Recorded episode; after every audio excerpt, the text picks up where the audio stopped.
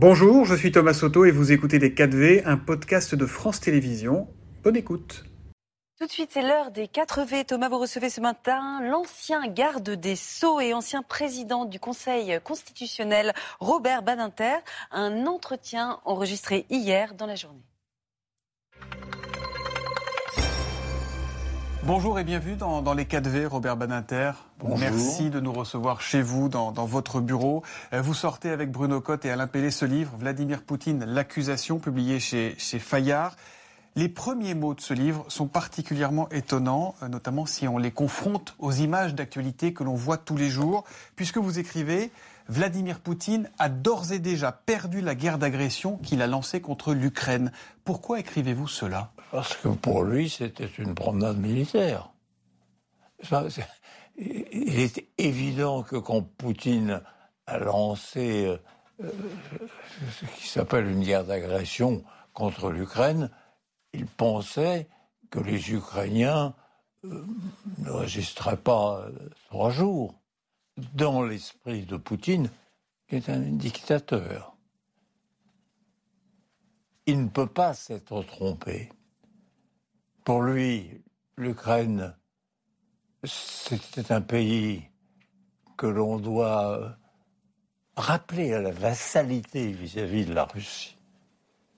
Je rappelle que il n'y a pas si longtemps, euh, l'Ukraine faisait partie de l'URSS et avant de l'Empire des Tsars. Ce livre, selon vous, il, doit servir à quoi? On a le sentiment que c'est presque une pièce à verser au dossier d'accusation de Vladimir Poutine. c'est ça. C'est précisément l'objet du livre.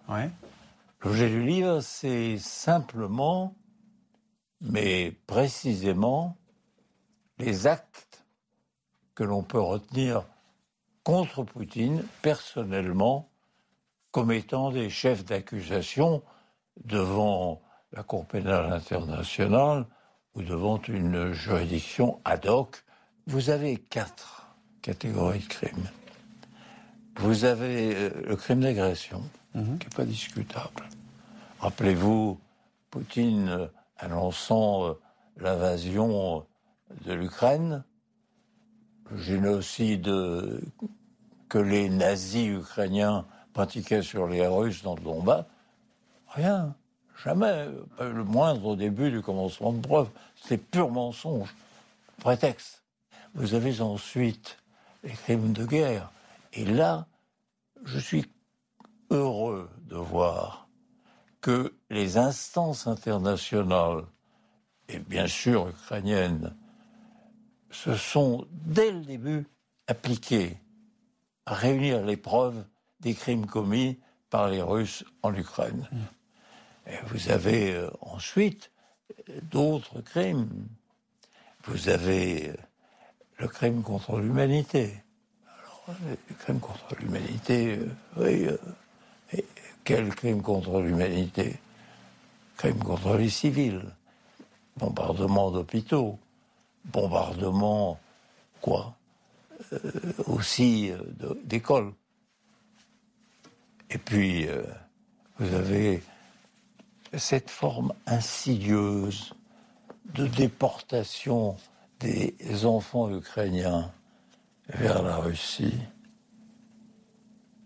Ça veut dire une forme de, de génocide culturel. Vous ne pouvez pas prendre des enfants dans un pays et les transférer de force dans un autre. Vous écrivez Ceux qui ont une foi inébranlable en la justice rêvent d'entendre accuser Poutine, levez-vous. Est-ce qu'on l'entendra un jour, cette phrase? Est-ce que vous y croyez au fond de vous? Ah, euh, Il n'est pas possible d'arrêter Poutine. Donc il faut lui sauver la face et attendre que, en Russie, se lève un autre Poutine. Mm. Alors, pour les Ukrainiens, c'est insupportable. Poutine est aujourd'hui au pouvoir. Demain, peut-être ne le sera-t-il plus. Mais pour lui, l'exercice de son pouvoir se confond à cet instant avec la volonté de soumettre les Ukrainiens à sa volonté et aux intérêts de la Russie. Il ne supporte pas la désintégration de l'Empire russe. Est-ce que vous avez le sentiment, Robert Badinter, que nous, en Europe, ici en France, on s'habitue un peu trop à cette guerre, qu'on la banalise? Est-ce qu'on est suffisamment inquiet de ce qui se passe à nos portes aujourd'hui? Non. Je pense que euh, la conscience d'une guerre à deux heures et demie d'avion de Paris, au cœur de l'Europe, enfin au cœur et l'est de l'Europe, n'a pas pénétré la sensibilité de nos concitoyens. Le mot de guerre, il n'existe plus dans la portée qu'il a connue en Europe depuis, pour nous, euh, mettons la 45 bien sûr, mais la fin de la guerre d'Algérie. Les jeunes générations ne savent pas ce que c'est que la guerre. C'est pour eux un thème de film. Alors, ils saluent les héros de la résistance, mais l'horreur quotidienne de la guerre, ils ne connaissent pas, ils ne savent pas. Et maintenant, ils ne vont plus au service militaire. Vous savez, euh, à juger euh, les journaux, à regarder les journaux, y compris euh, à la télévision, on a plus le sentiment que la grande question pour les Français, c'est la retraite, parfaitement légitime, mais qu'on ne mesure pas ce qu'est un dictateur, on ne mesure plus ce qu'est un dictateur et combien l'histoire doit lui donner raison, fût-ce dans la guerre et au prix de millions, en tout cas ici de centaines de milliers de combattants et de civils et de civils. Est-ce que vous redoutez que Poutine, in fine, s'il voit qu'il est coincé, s'il voit qu'il est en difficulté militairement, euh, s'engage dans, dans un conflit qui déborderait l'Ukraine et utilise l'arme nucléaire, par exemple? Je ne crois pas à la bombe atomique lancée par les Russes. Je n'y crois pas.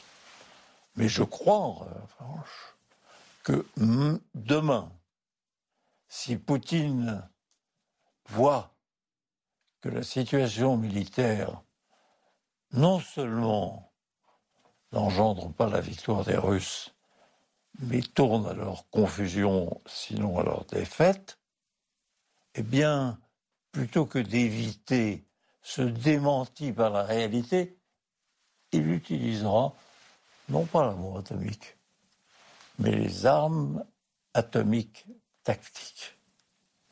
J'ajoute que ce qu'on ne mesure pas assez, c'est que cette région est truffée d'usines atomiques et qu'il suffirait qu'un missile s'égare, tombe sur une, usine atomique, c'est Tchernobyl multiplié par combien? Évitons l'explosion. Je ne vois pas de possibilité en dehors d'un congrès international, il ne peut pas y avoir de solution militaire, sauf une guerre générale dans ce face-à-face. Il ne peut pas. Il y a quelques jours, un, grand avocat nous a quittés. Il s'appelait Hervé Thémy. Vous étiez un de ses modèles, Robert Badinter, une de ses références. Vous étiez son admiration. Et il aimait rappeler une phrase que vous avez prononcée Défendre n'est pas aimer, défendre, c'est aimer défendre toujours et inlassablement. Est-ce que vous auriez pu défendre Vladimir Poutine, Robert Badinter? Je ne vois aucune raison qu'il fasse appel à moi. J'ai quitté euh, la profession euh, il y a plus de 40 ans de cela. C'est une hypothèse d'école. Alors vous me diriez, est-ce que vous auriez pu euh, défendre Hitler, défendre Staline? Je veux dire, dans les grandes causes, il faut être convaincu de la justesse de sa cause, dans les grandes causes. Et dans le cas de Poutine, il y a peu de chance. Vous avez évoqué euh, brièvement les manifestations contre la réforme des retraites. Je ne vais pas vous demander de faire la chronique politique, surtout pas, c'est pas le sujet. Mais je voudrais votre regard de juriste. Vous qui avez présidé le Conseil constitutionnel entre mars 86 et mars 95, en validant la plus grande partie de ce, de ce projet de loi, est-ce que le Conseil constitutionnel a fait son boulot, il a fait son job, ou est-ce qu'il a fait de la politique, Robert Badinter? Non. Le Conseil constitutionnel, il est devenu et c'est très bien ainsi, quoi? Une instance qui vérifie la conformité des lois à la Constitution. Vous avez la loi suprême, la Constitution. La Constitution définit les pouvoirs de l'exécutif et du législatif. Il faut qu'il y ait une instance qui contrôle que le Parlement n'a pas outrepassé ses pouvoirs ou que l'exécutif n'a pas dépassé ce qui lui est accordé par la Constitution. C'est à une instance indépendante, une Cour constitutionnelle ou Cour suprême, de se prononcer. C'est complètement, c'est purement et simplement du droit. Il paraît que lorsque vous étiez président du Conseil constitutionnel, vous aviez cette affichette dans votre bureau toute loi inconstitutionnelle est nécessairement mauvaise, mais toute loi mauvaise n'est pas nécessairement inconstitutionnelle. Vous le pensez toujours, ça?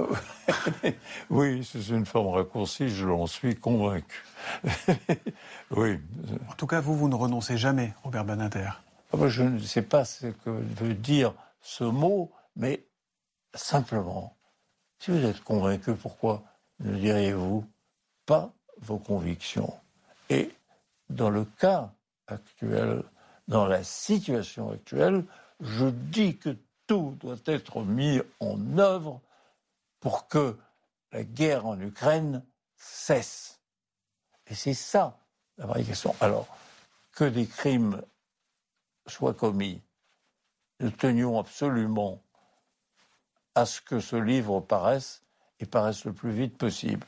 La guerre entraîne toujours, la régression entraîne toujours des crimes de guerre et des crimes contre l'humanité. Bon, c'est un fait. Raison de plus pour terminer cette guerre absurde. Comment Poutine s'est assuré les moyens du pouvoir. Mais le peuple russe est un grand peuple. Autour de Poutine, il y a des complices et sûrement des femmes et des hommes lucides mhm. qui mesurent bien ce que signifie cette guerre en Ukraine et les crimes qui l'accompagnent.